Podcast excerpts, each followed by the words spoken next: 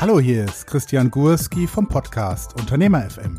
Ich freue mich, dich zur nächsten Episode von Interviewhelden begrüßen zu können.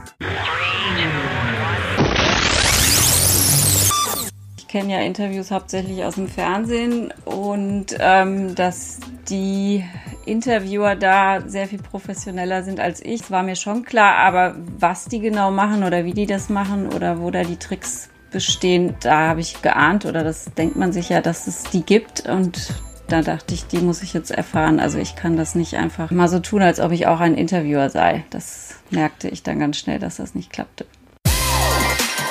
Interviewhelden, der Podcast für Fragensteller und Antwortgeber mit Markus Tirock. Und das bin ich. Magst du eigentlich Online-Kongresse? Ich mag keine Online-Kongresse. Und warum? Weil ich einfach zu oft enttäuscht wurde. Da werden mir tolle Themen vorgestellt und angekündigt. Da wird mir als Teilnehmer versprochen, ich bekomme einen echten Mehrwert. Die besten Experten und Speaker warten auf mich und dann, und dann werde ich 30 Interviews über gelangweilt. So habe ich Online-Kongresse oft erlebt und konnte immer nicht verstehen, warum die Veranstalter die Chance für ihre Kongresse nicht genutzt haben. Ziel ist es doch zum einen, also einen echten Mehrwert zu vermitteln, also als Teilnehmer etwas zu bekommen, was man zuvor noch nicht hatte, etwas, was nicht überall schon besprochen ist oder was total glasklar ist. Und als Veranstalter möchte ich meinen Online-Kongress doch auch monetarisieren. Was für unendlich viel Arbeit, Kraft, Energie, Zeit und auch Geld steckt eigentlich in der Vorbereitung und Durchführung eines solchen Kongresses. Das muss sich doch für einen selbst auch lohnen und messbar sein. In Euro. Eine schwarze Null kann da nicht am Ende das Ziel sein bei dem Aufwand, der betrieben wird. Es sei denn, man macht es als Hobby, also betriebswirtschaftliche Erfolge sind einem egal. Aber so ist es ja selten. Und ich bin so froh, dass ich dann Birgit Böttcher getroffen habe. Sie ist Therapeutin mit einer sehr erfolgreichen Praxis in Düsseldorf und hat sich schon in 2019 an mich gewandt, um ihren Online-Kongress professionell vorzubereiten, um die Interviews professionell vorzubereiten. Denn sie hatte erkannt, wo das Potenzial und die Chance liegt. Mit dem Ergebnis, dass sie einen wirklich erfolgreichen Online-Kongress veranstalten konnte, das war Ende 2019 und wirklich großartige Interviews geführt hat, so dass selbst die Expertinnen und Experten überrascht waren, die sie eingeladen hatte. Und weil diese Zusammenarbeit mit Birgit so klasse war, haben Birgit und ich uns getroffen, also online getroffen und mal über das Training und Coaching gesprochen. Und jetzt erfährst du auch einmal, was hinter den Kulissen der Interviewhelden alles so passiert und was eigentlich meine Aufgabe ist.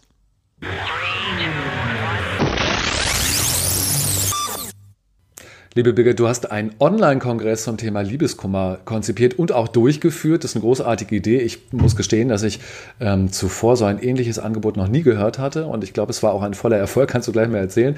Insgesamt ähm, haben ja 20 zum Teil sehr prominente Expertinnen und Experten äh, daran teilgenommen und haben eben Vorträge gehalten.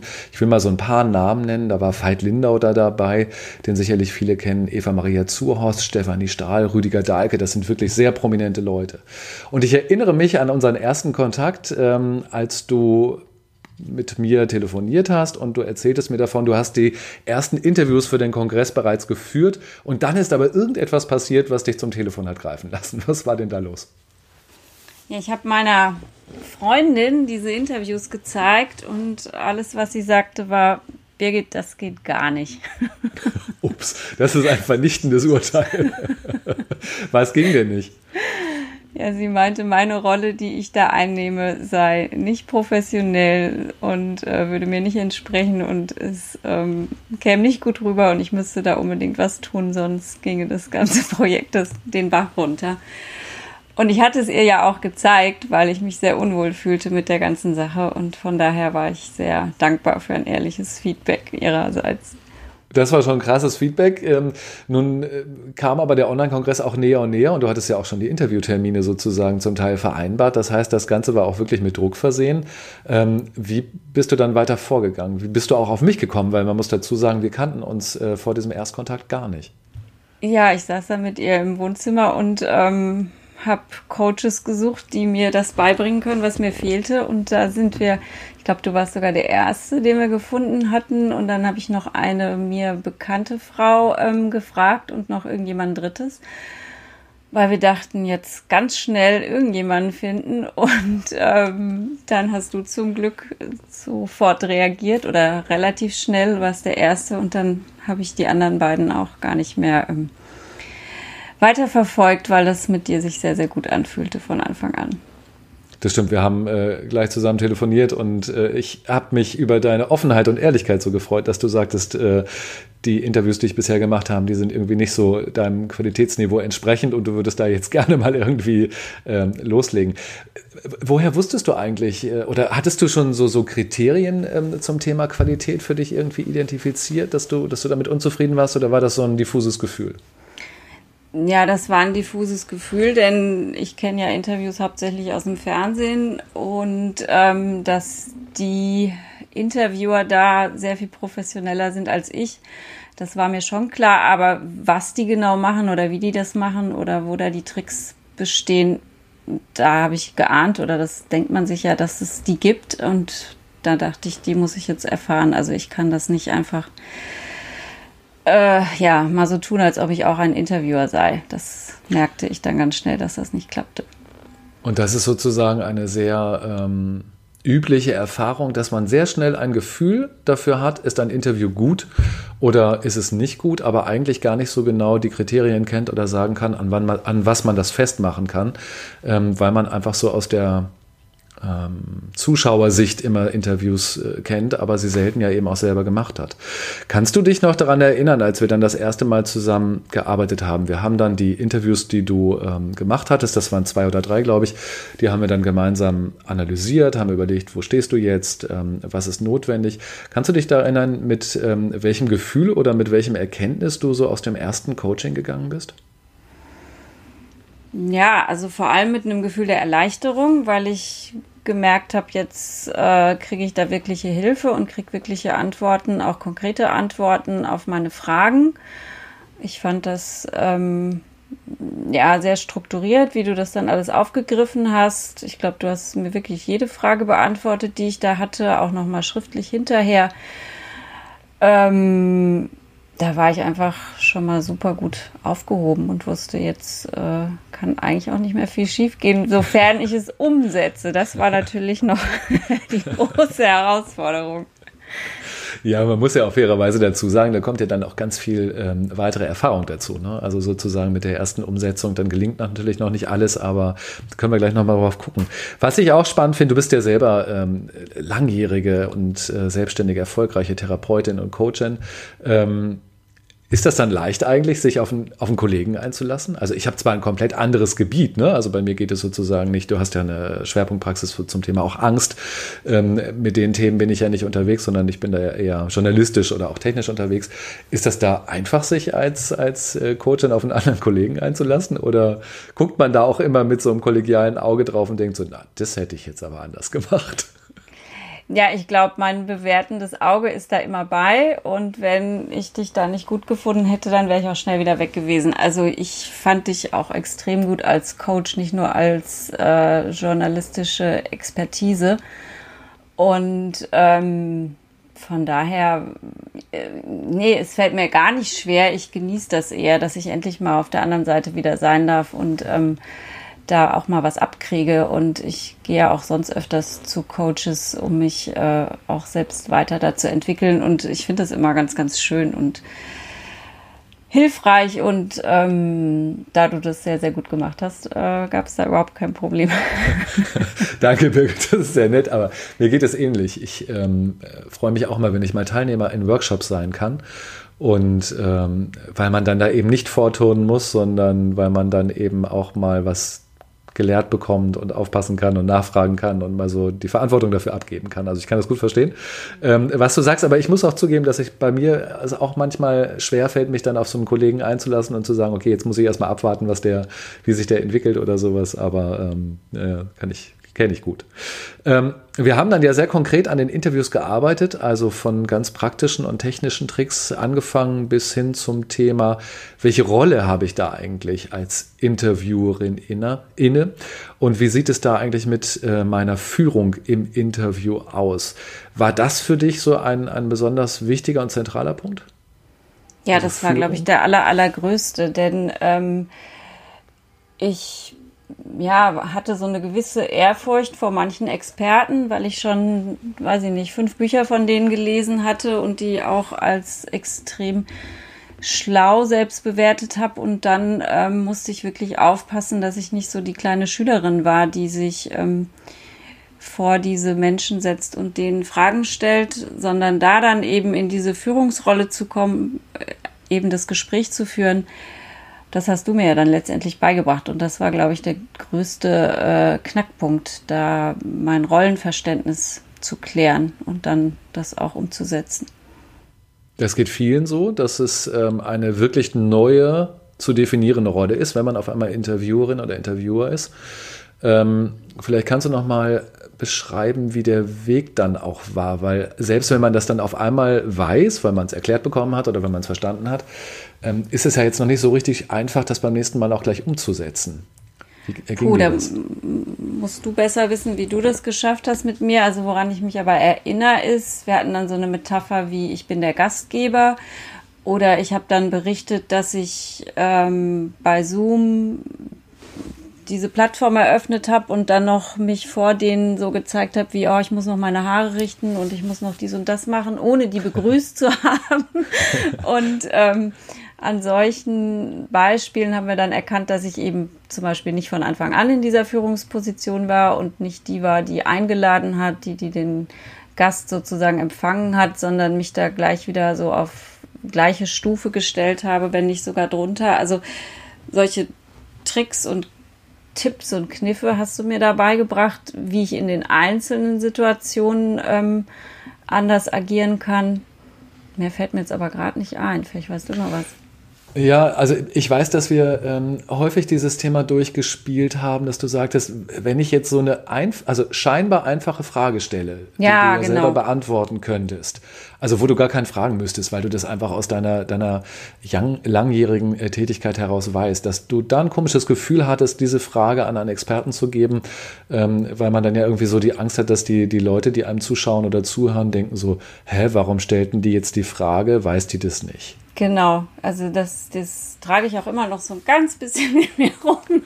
Dieses Gefühl von, ähm, wenn ich das jetzt frage, denken alle, ich wüsste es nicht.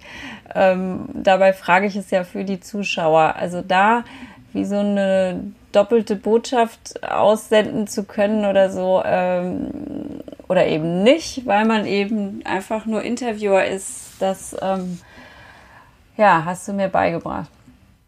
Und da gab es ja, ähm, und das hat mich sehr, sehr, sehr doll gefreut. Du hast mir nämlich neulich irgendwie eine WhatsApp-Nachricht geschickt mit einem kleinen Zitat von ein oder zwei Teilnehmerinnen oder sowas, ähm, die sich zu deiner Inter Interviewqualität geäußert haben. So sage ich das mal. Ja. will da nicht, will da nicht äh, vorweggreifen. Kannst du das mal erzählen? Weil das finde ich wirklich, also das, da habe ich Boah, die habe ich jetzt aber nicht mehr im Kopf. Ich bin ja danach in Urlaub gefahren. Aber die, die, also die Resonanz war wirklich super auf den Kongress und ähm, mir haben auch einige Professionelle geschrieben, dass sie meine Arbeit da sehr schätzen und ähm, ganz viel gelernt haben und sogar ihre eigenen Themen aufgelöst haben, also die selber Coaches sind. Also ich habe wirklich wow. ganz, ganz tolles Feedback bekommen und ähm, ja, auch was diesen Interviewstil an geht. Genau, ich kann mich nämlich daran erinnern, also die, die Frau hatte ich da, ähm, ich glaube, es war eine Frau hatte ich da und eine zweite auch noch, sehr für deine ähm, Interviewführung und für die Fragen und die Interviewqualität ähm, gefeiert und gelobt. Ja. Und das fand ich eben auch. Und das freut mich natürlich ganz besonders, dass es uns geschafft ist, also dass wir es geschafft haben, in der kurzen Zeit ähm, da so eine tolle Entwicklung hinzubekommen. Ähm, denn gerade beim Online-Kongress, der eben in vielen Fällen eben auch auf Interviews äh, basiert, das ist ja sozusagen das Format, wenn die Leute nicht einen kompletten Vortrag halten, dann ist es ja einfach unfassbar wichtig, dass man da auch richtig gute Interviews macht, weil sonst sind die Leute ja irgendwie, die melden sich dann vielleicht an, aber die halten dann ja auch nicht durch. Ne?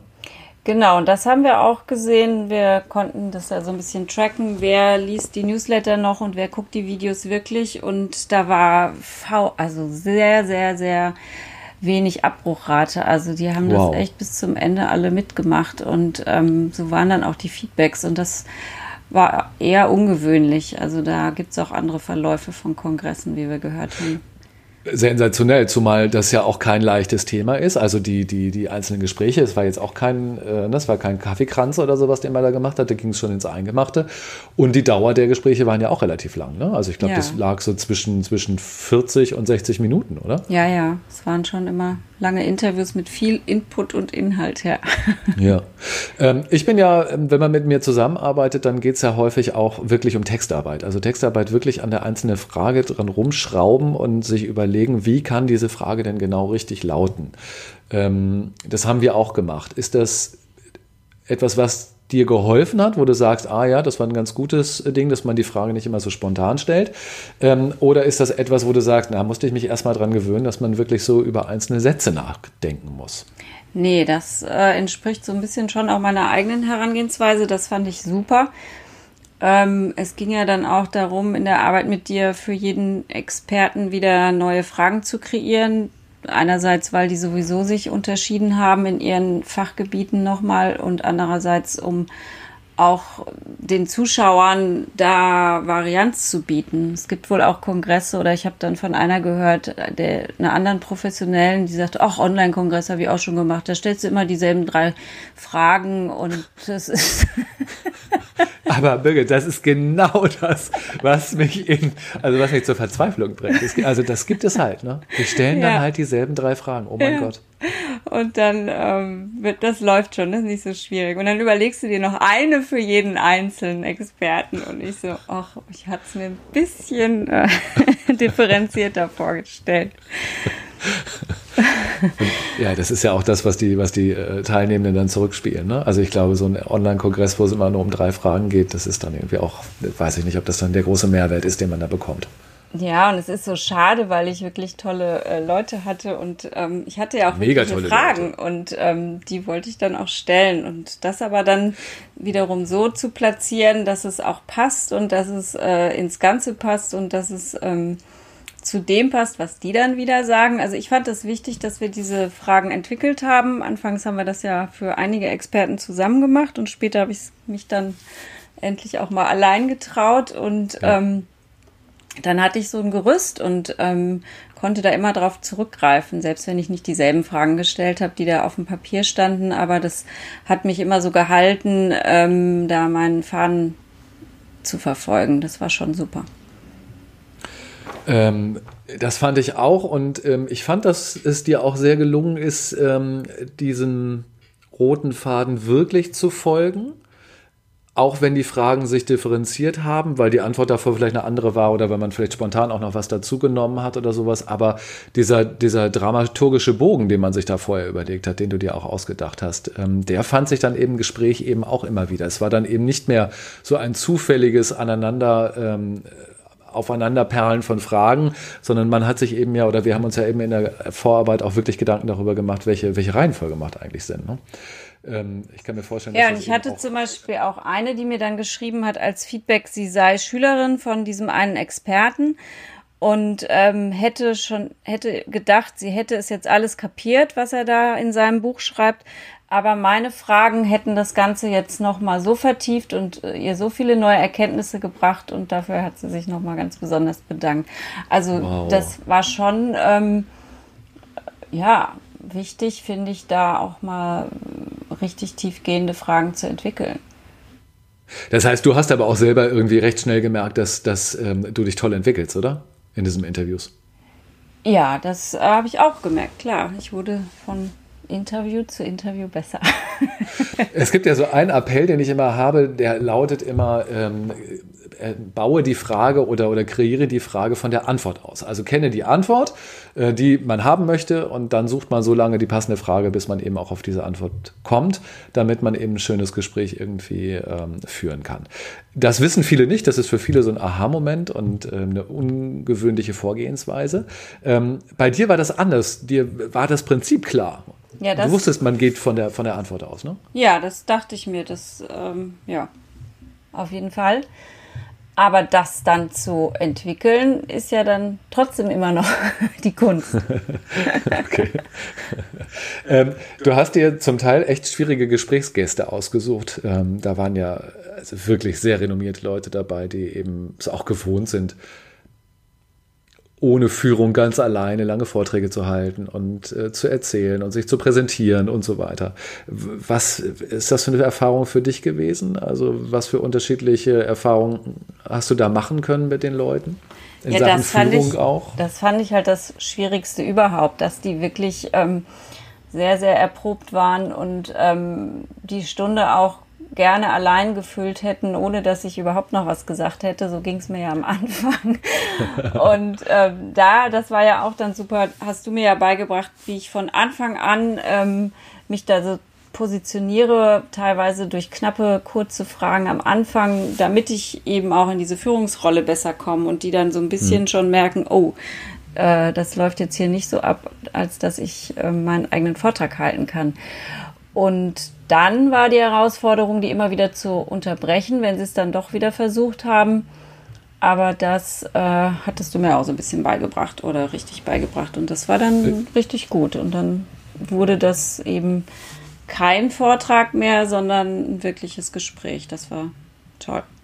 Ja, und das finde ich auch großartig, weil ich meine, ähm, du hast das auch über Zoom gemacht. Das heißt, ähm, äh, du warst zu sehen, der Gast war zu sehen. Und das ist dann ja auch so schade, wenn dann einer immer, keine Ahnung, zwölf Minuten daneben sitzt und gar nichts machen kann, sondern immer nur irgendwie nicken kann und kein richtiges Gespräch zustande kommt. Ähm, das ist bei euch halt ähm, in, dem, in dem Kongress halt wirklich anders gelaufen. Ähm, Sag noch mal ganz kurz, der Kongress, da haben wir noch gar nicht drüber gesprochen, ist gut gelaufen? Hat es, hat es dir ähm, Freude und wahrscheinlich viel Arbeit gebracht, oder? Sehr, sehr, sehr, sehr, sehr viel Arbeit.